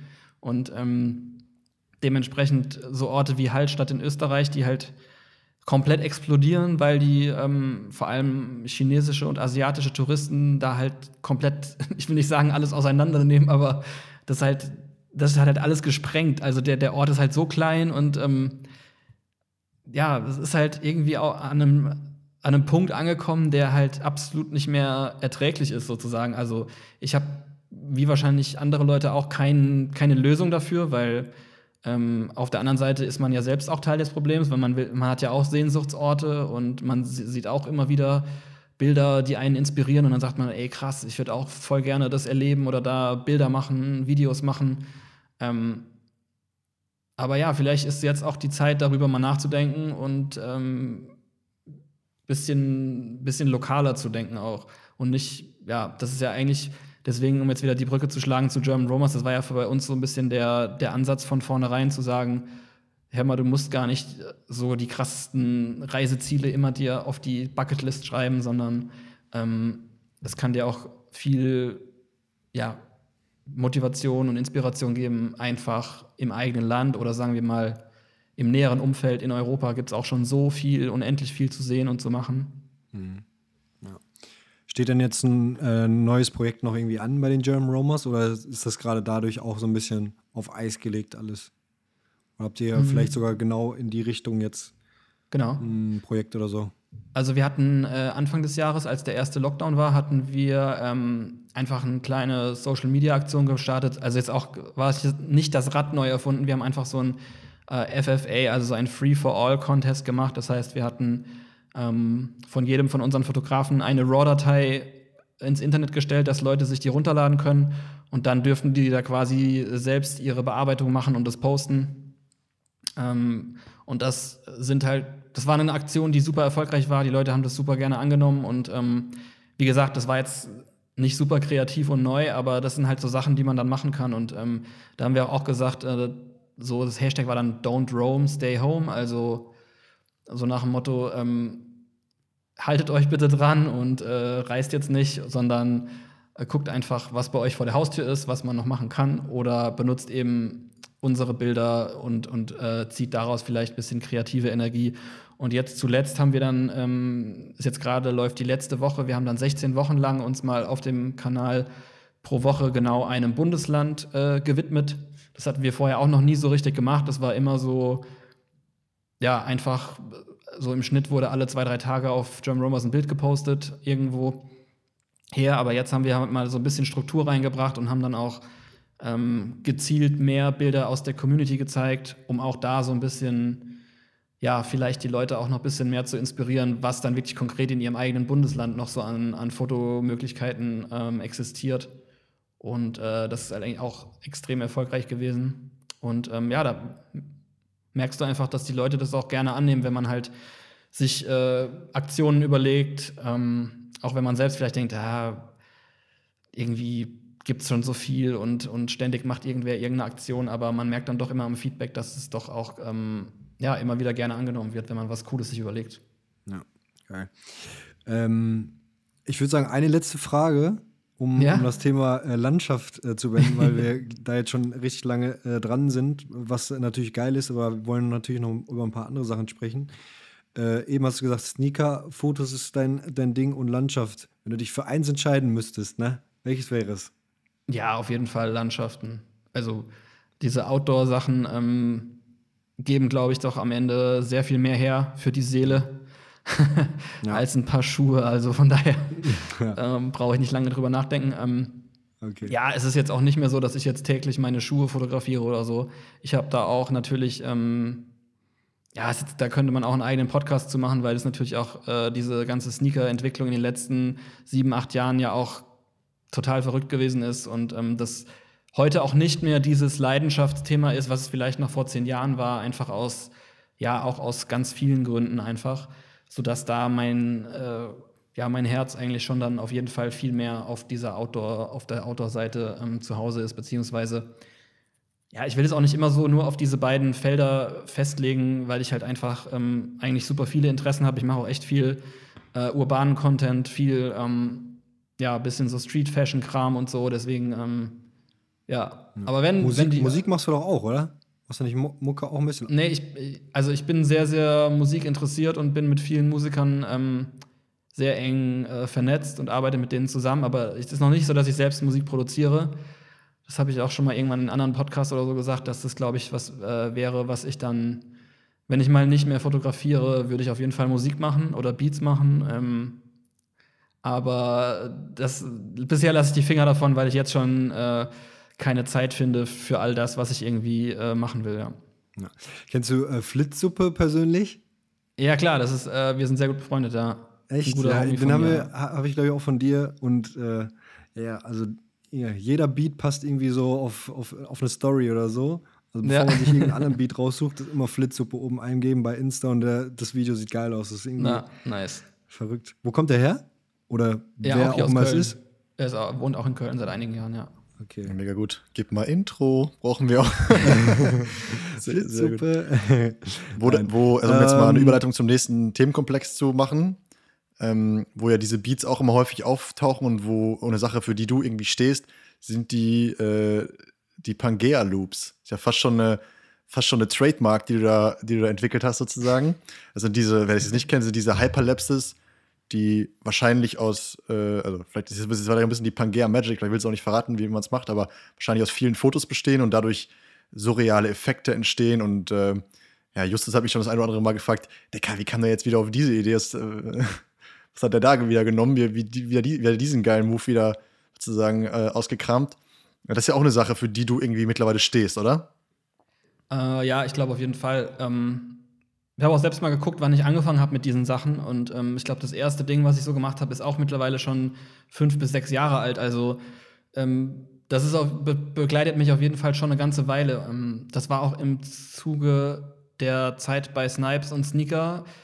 Ähm, kam das dann auf, dass die, ähm, die erste Technik, die da so ein bisschen meine Attention bekommen hat, war die Cinemagraph, war damals so das, was, womit es angefangen hat, also quasi ein Foto, wo sich aber ein Teil des Fotos unendlich, äh, in einem unendlichen Loop quasi bewegt. Hast du Ähm, gerade wieder was, hast du gerade wieder was vor kurzem genau in dem Bereich gemacht, ne? Wo ein, ein Schuh im Vordergrund war und im Hintergrund sozusagen die Nacht sich äh, ihren Lauf Genau. jetzt mal, ne? Das war zum Beispiel ähm, relativ klassisches Cinemagraph, das stimmt, ja. Ähm, und das ist einfach eine, das war damals vor so fünf Jahren ähm, eine Technik, die dann so aufgekommen ist. Keine Ahnung, hat irgendjemand sich halt überlegt und gemacht. Und ähm, dann hat man halt versucht, dann irgendwie auch solche Dinger zu basteln. Und ähm, ich glaube, dass dann auch, ja, im Endeffekt auch über Instagram, weil du einfach weltweit so viele Künstler hast und Leute, die irgendwie kreative Sachen machen, dann schnappt man hier und da was auf, ähm, man sieht irgendwas. Und ähm, so kam das bei mir dann auch, dass ich dann immer mehr so ein bisschen, ähm, ja, vielleicht auch, ich will nicht sagen gelangweilt, aber einfach so immer nur Fotos, Fotos, Fotos. Du siehst immer Fotos und ähm, ich glaube, das ist auch ein Trend, den ihr bes- bestimmt auch bestätigen könnt, dass es einfach viel mehr auch zu Bewegtbild geht, beziehungsweise Video. Video-Content immer wichtiger wird, siehe äh, TikTok und Reels, also gar nicht mal jetzt so aufwendige Loops oder was, sondern einfach Video-Content, den die Menschen halt gerne konsumieren. Ähm, und ich glaube, dass ich da auch relativ frühzeitig erkannt habe, dass es halt wichtig sein würde oder auch gar nicht mal so aus, aus Business-Hintergedanken, sondern einfach aus eigenem Interesse, einfach weil ich auch immer jemand bin, der ähm, eigentlich gerne vorausdenkt oder halt ich immer schon denke, mir reicht das, was ich jetzt aktuell so sehe, find, langweilt mich. Ich möchte irgendwie was anderes machen. So, und ich habe halt schon öfter in, der, in meiner ähm, Karriere, nenne ich jetzt einfach, oder in meinem Werdegang, ähm, in der Vergangenheit gesehen, dass ähm, Dinge, die ich gemacht habe, ich da anscheinend einen guten Riecher hatte, dass das halt kurze Zeit später bei vielen Leuten ähm, offenbar auch äh, so ein Ding sein würde. Also ohne das jetzt, wie gesagt, ähm, sich so auf die Fahne zu schreiben, aber man muss ja auch immer gucken, ähm, ja, also irgendwie merkt man ja, okay, es kommt gut an bei den Leuten und irgendwie ein halbes Jahr, ein Jahr später machen halt ganz viele auch sowas ähnliches. Und äh, ich glaube, dass es halt ja cool ist, wenn man halt immer wieder so sich selbst dazu motiviert bekommt, eben diesen Schritt zu gehen und sich was Neues zu überlegen. Ähm, aber es ist natürlich auch tierisch anstrengend, wenn man so, also ja, klar, man kann auch natürlich, äh, wie es auch ganz viele machen, einfach sich anschauen, was ist erfolgreich und funktioniert, okay, das mache ich. So. Aber ähm, irgendwie fand ich schon immer cool, neue Sachen auszuprobieren und dann damit vielleicht auch ähm, anderen Leuten wiederum neue Inspirationsquellen für sich selbst zu geben. Und ich glaube, oder ich hoffe, dass zumindest das bei mir so ein bisschen rüberkommt und die Leute das auch deswegen meinen Account vielleicht mögen oder das, was ich so mache. Ja, also es war dieser, dieses Cinema-Graphy war der ausschlaggebende Punkt, wo du dachtest so, okay, das, das Feld will ich mir mal näher angucken. Es war jetzt nicht so, dass du einfach viele Fotos hintereinander gemacht hast und dann gesehen hast, ey, das sieht ja aus wie ein Video, das kann man da irgendwie was draus machen. also ich glaube, ganz ehrlich, diese ganzen, ähm, also ich habe das jetzt ja so Pangea Loops getauft, weil es halt eben im Endeffekt mittlerweile ein Potpourri aus vielen Techniken ist, die man, die man da anwenden kann, äh, beziehungsweise die man auch kombinieren kann. Und ich glaube, dass ich da einfach über die Jahre hinweg, ähm, also es gibt ja, es gibt Cinemagraph, es gibt Hyperlapse, ähm, so um jetzt mal so ganz die Basics zu nennen, äh, die man da so auf fotobasierten Sachen machen kann. Ähm, aber im Endeffekt ist es dann immer so eine Mischung aus allem oder irgendwie eine Abwandlung von einer, von einer Technik oder ich fand das halt dann irgendwie auch super spannend, weil ich dann so gedacht habe, okay, es gibt jetzt dieses Cinemagraph, aber man kann das ja noch viel weiter denken oder man kann dann einfach das Werkzeug sich quasi nehmen und dann überlegen, ähm, was kann ich damit jetzt eigentlich Neues bauen, was es so in der Form noch nicht gegeben hat. Und ich glaube, ähm, da, da ist das Potenzial halt noch unfassbar krass. Also es gibt ja, ich bin halt auch jetzt, irgendwo ist bei mir halt aktuell auch noch das Limit so in Sachen ähm, so After Effects Animationen, da ist ja noch mal eine ganz neue Welt, was man da alles bauen kann und so. Deswegen, ich glaube, bei mir ist es schon so, dass es schon immer noch relativ organisch sich anfühlen muss. Also ich wäre jetzt nicht jemand, der so voll auf, ähm, wie sagt man, CI oder künstliche Animationen und so, das kann ich auch einfach nicht. Da, da braucht man halt extrem heftige Animationsskills für, sondern bei mir ist immer noch alles Foto- und Video basiert und soll sich halt schon relativ organisch anfühlen. Aber da, was man da so an Möglichkeiten hat, ähm, das möchte ich halt gerne ausschöpfen und da halt einfach auch neue, ja, neue Arten von, von Visuals irgendwie kreieren. Und ich glaube, das ist eigentlich ähm, so das, worum es bei den ganzen Loops irgendwie geht. Ja, hast du, hast du vor den Loops, sage ich mal, die Idee äh, oder, oder also ich frage mich immer so, wie Felix eben schon meinte, so, ne? Also man, manchmal sieht man was von dir und dann denkt man sich so, Junge, wie zur Hölle ist er jetzt darauf gekommen, das irgendwie darzustellen, durch einen äh, äh, Basketballkorb zu fahren und dann äh, da hinten äh, hinter der Burg Els noch so ein, äh, eine kranke Spinne oder was auch immer zu machen? So, Junge, wie kommt man auf sowas? Also hast du da, äh, lässt du dich durch dein Umfeld inspirieren oder wie, wie kommt es? Ein anderer mhm. Kanal oder ist so eine, äh, so eine Mischung aus allem, glaube ich. Ne? Also, wie gesagt, natürlich nimmst du ähm, viel, oder wenn du konsumierst, äh, auf Instagram unterwegs bist, häufig sieht man irgendwas und man denkt, ey krass, das ist cool oder das ist eine coole Idee. Ähm, weiß ich nicht, irgendein Hyperlapse, sage ich jetzt einfach mal. Dann bin ich auch schon so, dass ich manche Dinge mir natürlich speichere und mir dann auch, äh, also quasi solche Pieces von anderen Leuten halt auch sehr oft sehr lange anschaue und auch dann äh, schnell dabei bin, das zu analysieren, wie hat er das jetzt gemacht? Okay, da maskiert und okay, das ist jetzt Hyperlapse und dann da so. Also ich glaube, das finde ich auch daran so spannend, dass du halt einfach, wenn du was anderes siehst, dann auch direkt so dran gehst und sagst, okay, wie ist das entstanden? Und dann so, boah, krass, geile Idee. Und dann äh, nimmt man das irgendwie so bewusst oder auch vielleicht auch viel mehr unbewusst irgendwie so in seinen Kopf rein und dann, und dann irgendwann äh, wenn ich dann irgendwo stehe oder irgendwo vorbeifahre hier in Köln oder so, dann kommt mir dann plötzlich die Idee, dann so, boah, krass, an dem Spot könnte ich jetzt genau diese Idee vielleicht umsetzen. Ähm, zum Beispiel mit dem Basketballkorb, was du ansprichst. Ähm, das war auch verdammt äh, viel Arbeit, das sieht man so, glaube ich, nicht direkt, aber ähm, ja, auf jeden also, Fall ähm, ja, also wir, wir, ähm, wir machen ja so, so ein, wir haben uns ja so ein bisschen von dir inspirieren lassen oder schon sehr ein bisschen. Es hat sich jetzt aber ein bisschen in eine andere Richtung entwickelt. Ähm, am Anfang, also bei dir sind es ja solche Loops, wie das Wort schon sagt, dass es sich halt immer wieder irgendwie wiederholt und äh, das einfach auf den Beat passt und so. Das haben wir halt äh, auch mal gemacht, einfach für für ein random Produkt und dann haben wir das mal einem Kunden gezeigt und er meinte so, boah, das sieht ja mega geil aus, das könnte ja auf Social Media richtig funktionieren und so und dann wurde es so ein bisschen so, so unser kleines äh, Ding so für die Kunden, dass die, mhm. dass die einfach dachten so, ey, das, das da kann man ja Produkte auch irgendwie mit darstellen und alle Leute Eben, ja. bleiben, bleiben drauf kleben, weil es halt irgendwie so schnell passiert und keiner weiß, was da gerade passiert und so. Und dann ähm, hatten wir jetzt bei so einem, äh, bei dem Content Contest von äh, Paul Ripke mitgemacht und hatten unser Content Piece auch abgegeben und da hat sich dann so das erste Mal eigentlich so in die Richtung entwickelt, dass wir einfach so ein komplettes Video nur aus diesen Fotos gemacht haben, dass es dann nicht mehr so ein, so ein Loop war. Und, und seitdem äh, machen wir sowas halt schon recht häufig, würde ich mal sagen. Also äh, auf jeden Fall häufiger als, äh, sag ich mal, irgendein anderer oder andere Videografen oder so. Aber man muss schon sagen, äh, wo du gerade sagst, man sieht nicht, wie viel Aufwand das ist. Also es ist ja, ich weiß nicht, womit du es machst so und ob du es äh, verraten willst so, aber wir haben es äh, anfangs halt äh, mit, den, mit, den, mit den einfachsten Tools so gemacht, alle Bilder übereinander gelegt.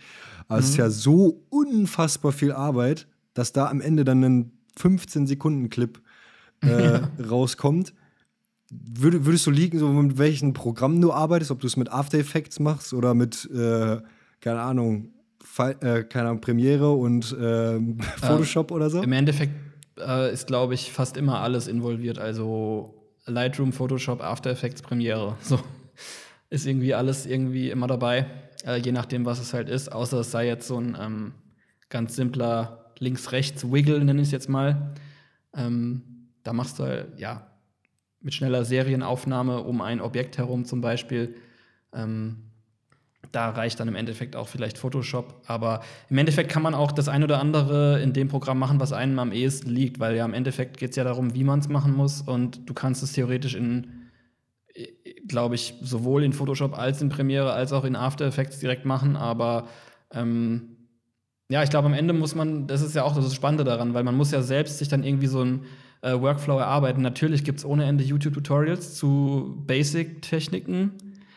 Ähm, aber ich denke mir dann immer so, also natürlich habe ich auch da sehr viel gelernt, aber dann musste ich ja immer noch für meine eigene Anwendung muss oder für deine eigene Anwendung musst du es immer noch ähm, ja abwandeln, so dass es für dich funktioniert oder irgendwie deinen eigenen Workflow finden. Und ähm, ich habe jetzt auch schon seit Monaten angekündigt, dass ich da so eine Online-Tutorial-Class zum rausbringen möchte. Vielleicht passt es an der Stelle ganz gut. Ähm, ja. Also ich weiß auch da, weil die Nachfrage danach halt sehr hoch ist ähm, und ich halt auch merke, dass es eben nicht reicht, ein YouTube-Tutorial von Peter McKinn oder so zu schauen, um halt das alles machen zu können. Natürlich könntest du theoretisch sagen, okay, ich kann mir das, das, das äh, die Techniken, die ich dir jetzt erklären könnte, könntest du dir auch irgendwie auf YouTube zusammensuchen. Aber ich glaube, ähm, dass es dann halt schon darum geht, wie jemand konkret für sich die Dinge umsetzt und anwendet und ähm, dass da auch, glaube ich, dann am Ende so ganz kleine Hinweise dann einen ganz großen Unterschied machen können, schon wenn du zum Beispiel an der Location bist und worauf du achten musst, wenn du halt ein gewisses Ergebnis erzielen willst. Das sind, glaube ich, auch dann schon so ähm, ja, so, so, so Punkte, die halt voll den krassen äh, Effekt ausmachen, ob dein Ergebnis am Ende gut wird. Und dementsprechend ähm, war das bei mir oder ist es immer noch, also äh, ein Learning-Prozess, also je, bei jedem Loop, den ich produziere, lerne ich eigentlich immer noch was dazu. Und äh, beim nächsten Mal weißt du dann natürlich, okay, das hat nicht so gut funktioniert, beim nächsten Mal muss ich darauf achten, die Kamera immer genau waagerecht zu halten oder äh, ich benutze beim nächsten Mal für dieses Ding auf jeden Fall ein Stativ oder es funktioniert nicht, wenn ich weitwinkliger als 20 mm bin, weil dann die ähm, Verzeichnung zu krass ist und so. Also es, sind, es gibt so viele ähm, ja, so Learnings, die man da mitnimmt, die man halt auch ähm, ja, am Ende des Tages niemanden auch mal eben so schnell in einem Instagram-Kommentar erklären kann, wenn dann jemand drunter kommentiert, Bro, how do you do it? Ja, okay. Ich kann, ich kann halt ähm, also ich bin schon bereit, den Leuten das halt auch zu erklären, aber ähm, deswegen will ich auch diesen Online-Kurs halt quasi machen. Ähm, aber es ist dann am Ende doch so, dass es halt super viel Zeit in Anspruch nimmt und natürlich mich auch erstmal viel Geld kostet, weil ich brauche jemanden, der mir es produziert und alles.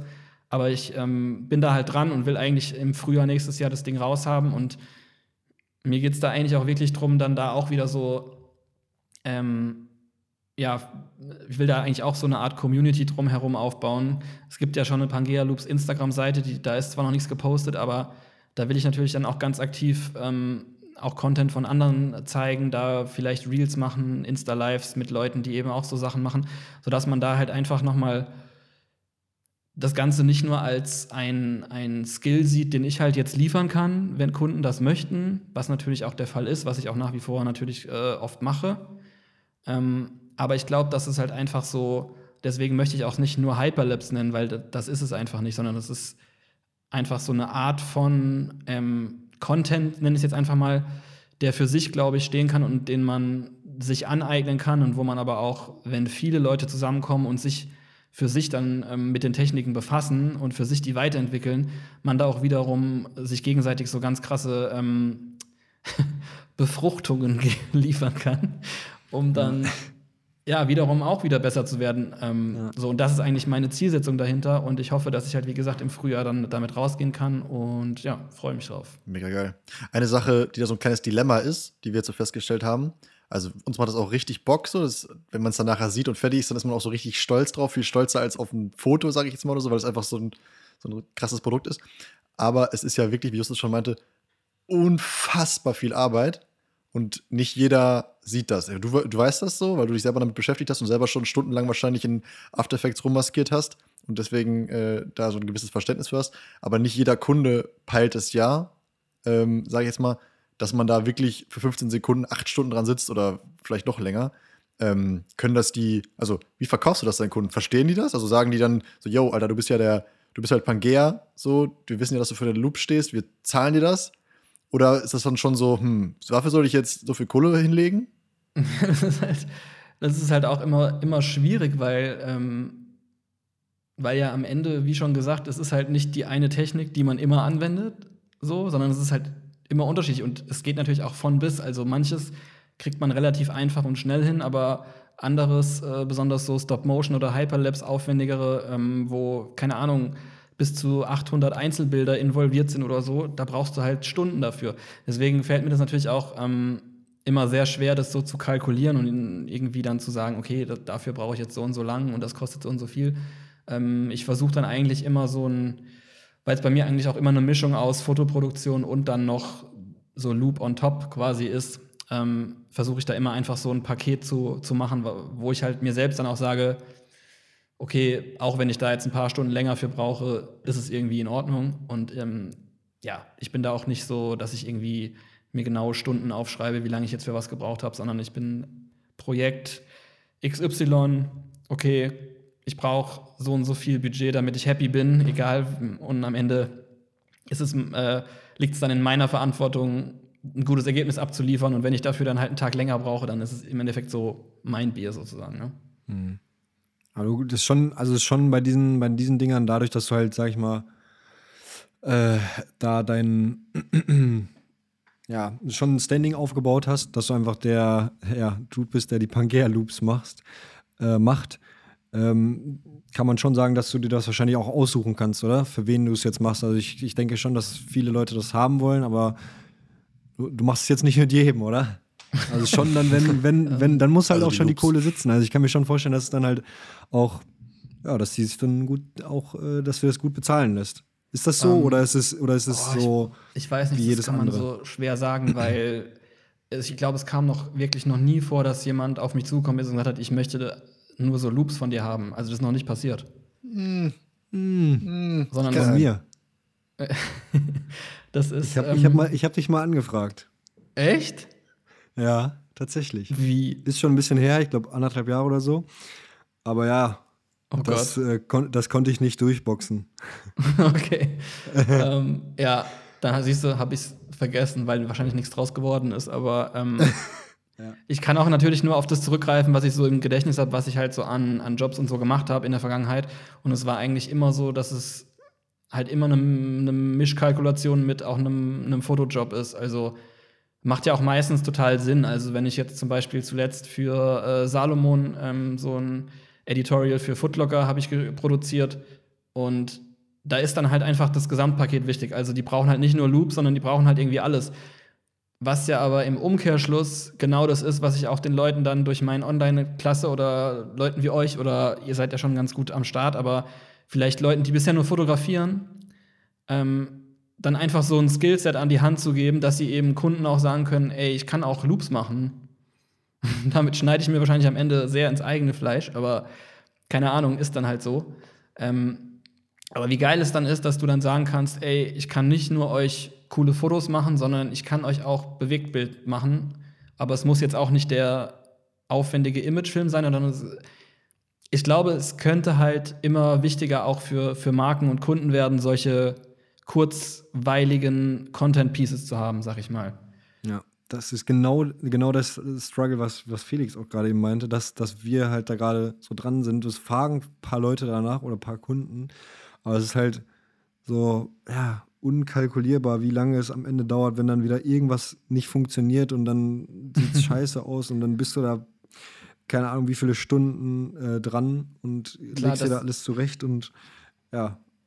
Das ist natürlich auch so ein Ding, ähm, was natürlich dann auch ähm, verglichen mit einem mit Fotojob, ich sag mal, wenn du, wenn du Fotos machst für einen Kunden, dann kannst du auch im Zweifel einfach zur Sicherheit nochmal 100 extra machen oder probierst halt ein paar extra Winkel aus und sagst dann, okay, da ist auf jeden Fall irgendwas dabei. Aber wenn du jetzt, sage ich mal, für einen Kunden ähm, diese Situation hast, dass du einen Loop produzieren musst und vielleicht auch noch am Set bist, wo dann noch der Kunde dabei steht und so, ist es natürlich schon hart unangenehm, weil dann, dann musst du natürlich vorher auch schon ein Konzept dir überlegt haben, was du eigentlich machen willst. Und dann musst du auch relativ selbstsicher sagen können, okay, das wird was. kannst dann nicht vor Ort so, ja. Äh, ja, so. ich denke, so könnte man das jetzt machen, aber äh, ja, ja, mal schauen. Am Ende könnte auch vielleicht. Äh, deswegen ist es natürlich am Ende auch eine Sache, genau wie beim Fotografieren, es ist eine Übungssache und ähm, es bringt einfach ganz viel zu trainieren, sag ich mal. Und damit man einfach die Sicherheit der Abläufe bekommt und halt auch das einschätzen kann, was funktioniert, was kann ich machen, ähm, welche Technik kann ich da jetzt anwenden. So, ähm, aber ja, ich glaube halt generell, dass, dass es immer wichtiger wird, das ähm, merke ich eigentlich bei, bei jeder Produktion, die ich habe, dass eigentlich immer auch gefragt wird nach Bewegtbild. Also sei es jetzt Loops oder auch ähm, 15-sekündige Videos, so, ähm, weil das einfach mittlerweile Standard auch ist. Und ähm, wie wir vorhin schon gesagt haben, die, die, die Leute auf den Apps das auch einfach so konsumieren wollen, ähm, müssen es natürlich dann auch äh, Marken irgendwie äh, in ihre, in ihre Content-Mix irgendwie mit einfließen lassen. So. Und ähm, ja, ich glaube, äh, wenn man dann als ja, Ein-Mann-Unternehmen oder bei euch zu zweit dann ähm, all das aus einer Hand sozusagen anbieten kann, ist es auf jeden Fall sehr cool. Ja. Ich glaube, zum Thema eigenes, ins eigene Fleisch schneiden, würde ich jetzt mal sagen, ist bei dir nicht der Fall, weil wenn du dich jetzt etablierst als der Loop-Gott, sage ich jetzt mal, und du bist der, du bist der, den sich äh, alle rein äh, und sich das angucken und du stehst halt dafür, dann glaube ich, hilft dir das sogar noch. Ne? Also für uns ist es scheiße. aber für dich ist es gut. Ja, aber ähm, ja, man muss immer sehen, also wie gesagt, ähm, ich sag mal, ich habe so, glaube ich, sagen wir mal 30 Prozent von dem, von dem Online-Workshop äh, produziert bisher. Ähm, und es ist auch wirklich ein Prozess, wo ich sagen muss, äh, ich habe mir es viel einfacher vorgestellt. Aber vielleicht ist dann auch mein eigener Anspruch daran zu hoch, weil ich halt nicht so, soll halt nicht so den Eindruck haben, ähm, okay, weil es gibt auch Online-Workshops wieder, gibt es auch wie Sand am Meer mittlerweile von Fotografen, besonders von Landschaftsfotografen. Deswegen, dass ich sowas machen würde, macht für mich gar keinen Sinn. Aber ich dachte halt, bei diesem Loop-Thema habe ich so ein Alleinstellungsmerkmal oder irgendwie was darum aufgebaut. Da macht es halt wirklich einen Sinn, das jemandem mitzuteilen oder jemand, es gibt halt auch einen wirklichen Mehrwert für jemanden ähm, der sich das reinzieht und dadurch sein eigen, sein, ja, seinen Werkzeugkoffer, den er hat, quasi um einiges erweitern kann. Deswegen, ähm, ja, aber wie gesagt, ist noch ein, ist noch ein Weg dahin. Aber ich, ja, freut mich auf jeden Fall, dass ihr da äh, ganz guter Dinge seid. Ähm, aber ja, ich hoffe, dass ihr da nicht zu viel Konkurrenz bekommt. alles, alles cool. Ja. Alles gut. Ach. War, war mehr ein Joke. War ein Joke. Ja. Also ganz ehrlich, wer da, wer da einsteigt. Wie siehst du das so? Also, so wie, wie ich es raushöre, freut dich das eigentlich sogar eher, dass andere Leute das auch machen, oder? Also, es ist jetzt nicht so der Gedanke bei dir so, boah, die kopieren mich alle. Ähm, also, das kam auch schon vor, ehrlich gesagt. Ähm, Also da war ich einmal, war ich richtig sprachlos vor meinem Handy gesessen, weil, ähm, also ich hatte mal so einen äh, Loop gemacht in Tokio bei einer, äh, einer, einer Kreuzung in Tokio in Shinjuku, wo eine äh, Straßenbahn über so eine Brücke fährt. Da habe ich halt so einen Loop gemacht und ähm, irgendwann, ich glaube, ein halb, ein Jahr später oder so, äh, bin ich dann bei Instagram über einen, ähm, jemanden gestolpert, der halt genau an dem Ort genau äh, das Gleiche gemacht hat. Ja, witzig, das war ich. Nein, Spaß. Nein, Joke. Nee, ich weiß ja auch, wer es war. Der Dude ist auch cool so, aber da dachte ich echt so, hä?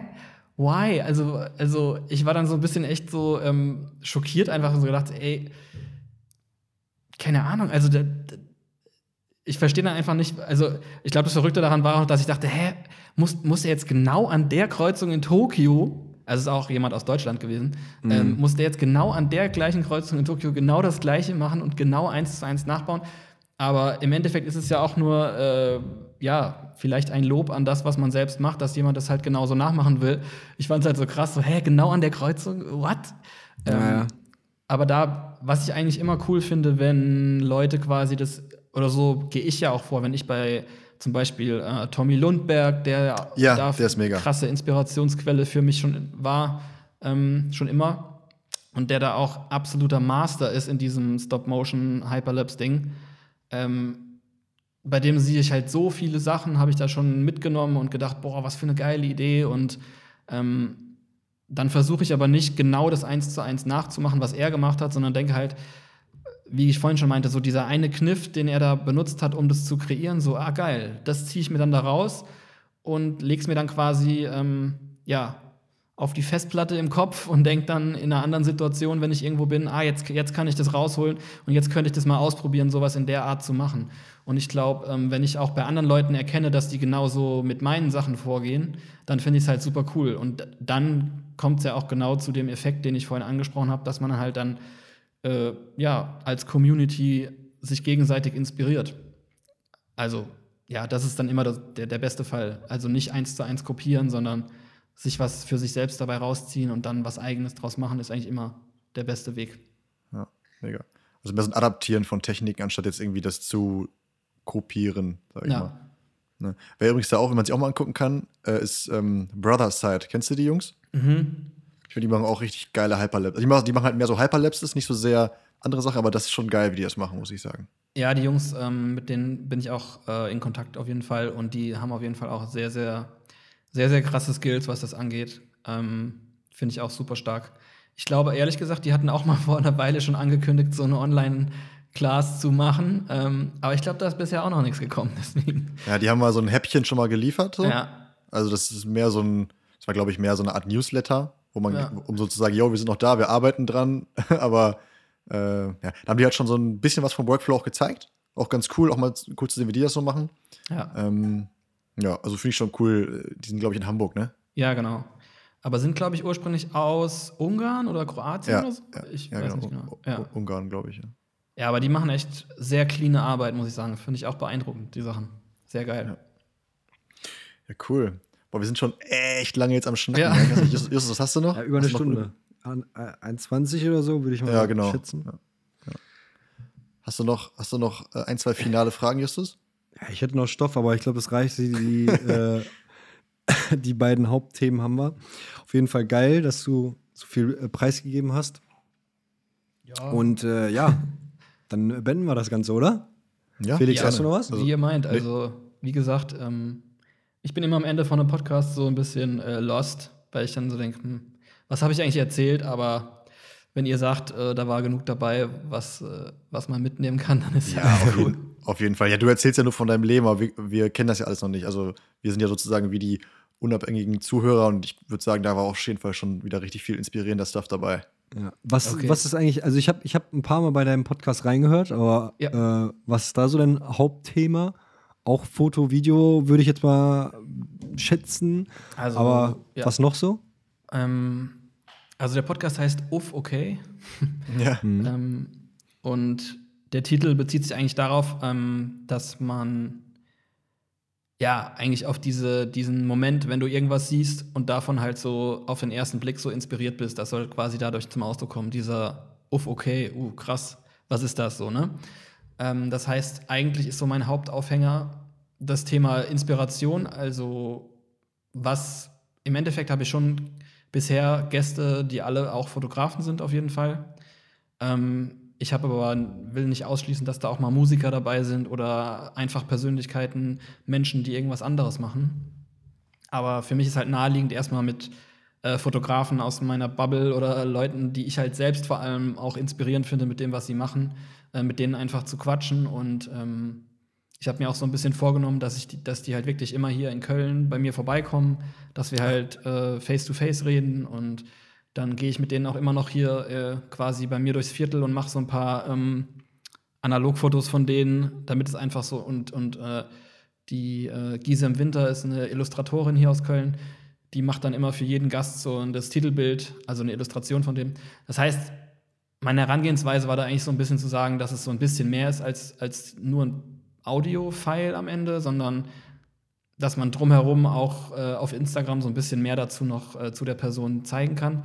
Und jetzt dem Podcast selbst ähm, geht es halt schon so ein bisschen drum, dass ich mit meinen Gästen über deren äh, ja, Werdegang halt spreche, aber dabei insbesondere darauf hinaus will, was an, an welchen Kreuzungen sie standen und was sie dann quasi dazu motiviert und inspiriert hat, äh, gewisse Wege zu gehen oder was vielleicht Punkte waren, die sie haben das machen lassen, was sie jetzt machen und so. Also ähm, ich suche da immer so ein bisschen, keine Ahnung, ich bin jetzt nicht Markus Lanz oder sonst äh, ein grandioser Moderator, aber ich versuche dann schon immer so ein bisschen im Gespräch darauf hinauszukommen, was halt so äh, Kernmomente oder Elemente waren, die die Gäste dazu inspiriert haben, ja, gewisse Dinge zu machen. Ja. ja.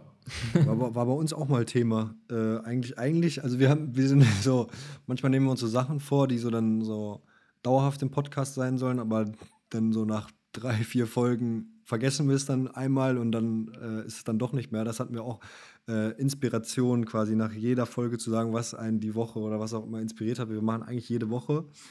Ähm, ja, aber hast du, hast du gerade irgendwas, was dich, also eigentlich machen wir so nicht Inspirationen jetzt, was wir gerade machen oder, äh, oder was wir zurzeit machen, also dein Werdegang als Fotograf oder was auch immer, sondern was dich gerade persönlich in äh, naher Vergangenheit inspiriert hat. Gibt es da irgendwas, sag ich mal, eine Serie, vielleicht mhm. auch ein Gebäude oder eine Person oder was auch immer es ist. So, da können wir jetzt ja einmal, wo du gerade über Inspirationen gesprochen hast, äh, nochmal drauf eingehen.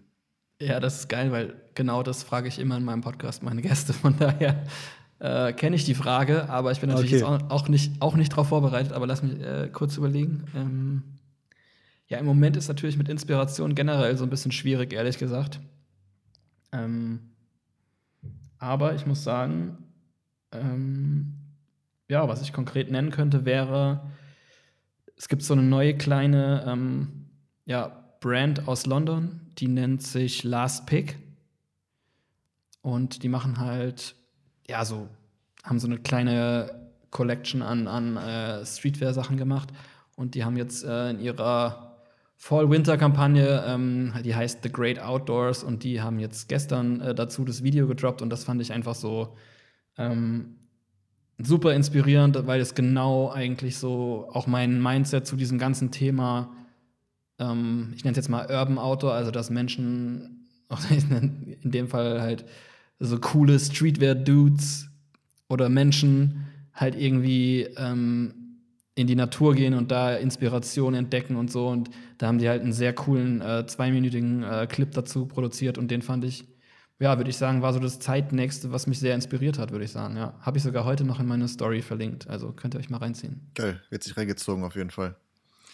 Ja, geil. Nice. Ja, Felix, hast du eine äh, andere Inspiration? Weil meine Inspiration ist heute äh, die Pang Pangea Loops.